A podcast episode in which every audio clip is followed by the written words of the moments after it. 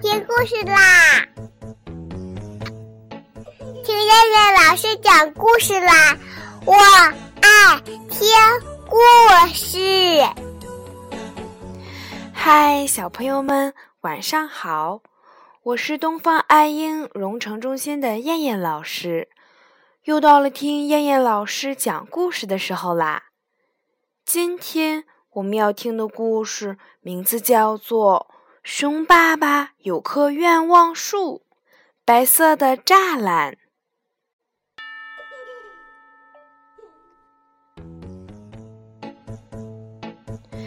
有一天晚上，天上没有月亮。整个世界都在一片黑暗之中。熊孩子突然听到门外面有什么响动，他一咕噜爬起来，摸了摸，没有找到手电筒，但他也顾不了那么多了，急急忙忙往外走。他知道深夜里偷吃东西的坏蛋有很多。他走到门外。突然被什么东西挡了一下，咕咚，他就摔倒在了地上。他用手一摸，啊，是一排密密的树。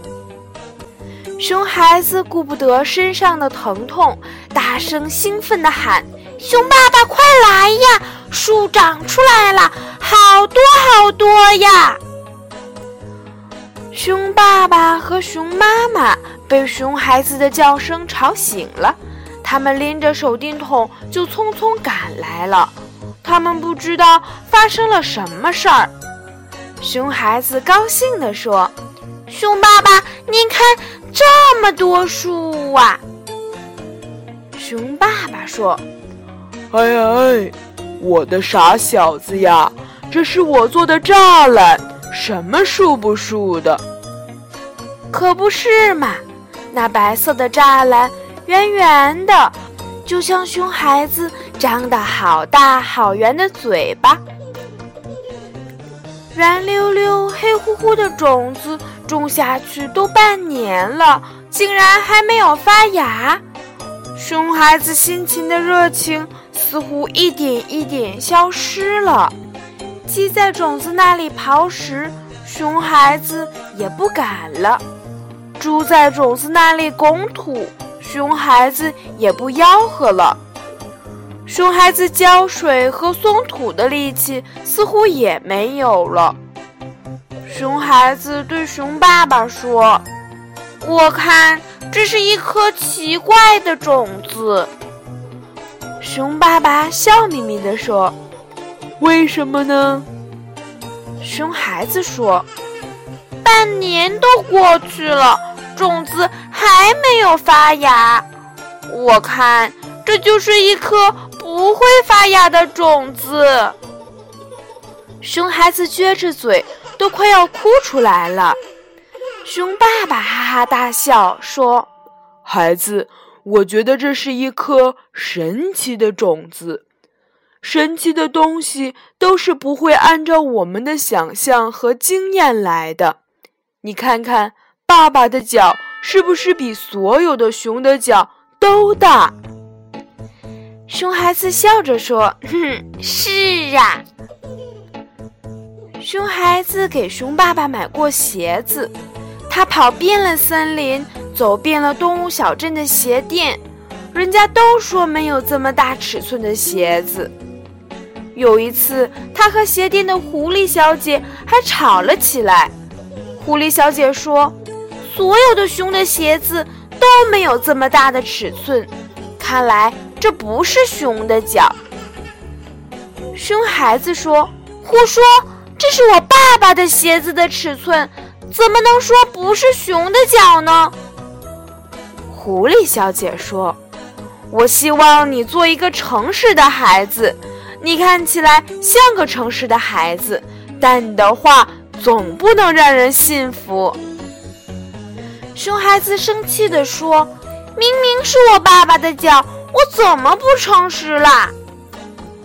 如果不是别的顾客拉开熊孩子，恐怕熊孩子都会砸了狐狸小姐柜台上的玻璃。但熊孩子也看得出来，大家似乎都不那么信任他。每一个顾客的眼睛都在说话，真是一双奇怪的脚，是熊的脚吗？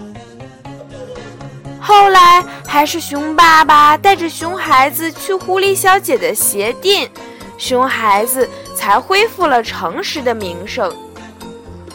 熊孩子记得，当时熊爸爸把自己的鞋子往狐狸小姐的柜台上一放，狐狸用尺子一量鞋子的尺寸，狐狸小姐当时就尖叫了一声。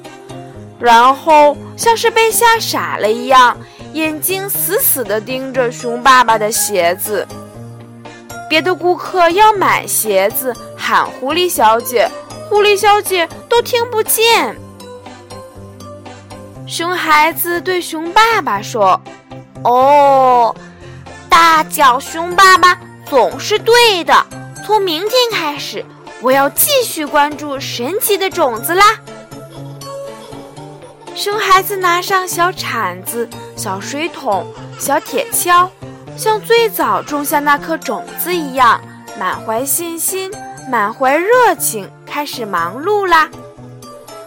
半个月之后，熊孩子突然发现，种下种子的那块土地隆起了一个小小的、像拳头一样大的包。熊孩子惊喜地喊道。哇！神奇的种子终于要发芽啦！那个隆起的小土包一天一个样，就像气球一样。不出一个月，那块土包已经和坟包一样大了。熊孩子对熊爸爸说：“爸爸，这真是一颗神奇的种子！看看，那么大的包，不知道它的叶子……”会有多大？不知道它会长多高，不知道它会长多粗，但我相信它一定是世界上最高最大的树。熊爸爸很平静，他的眼睛里含着淡淡的笑意。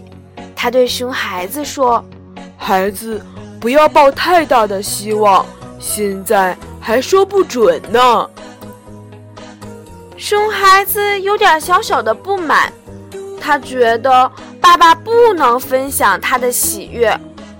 那么大的包，叶子能小了吗？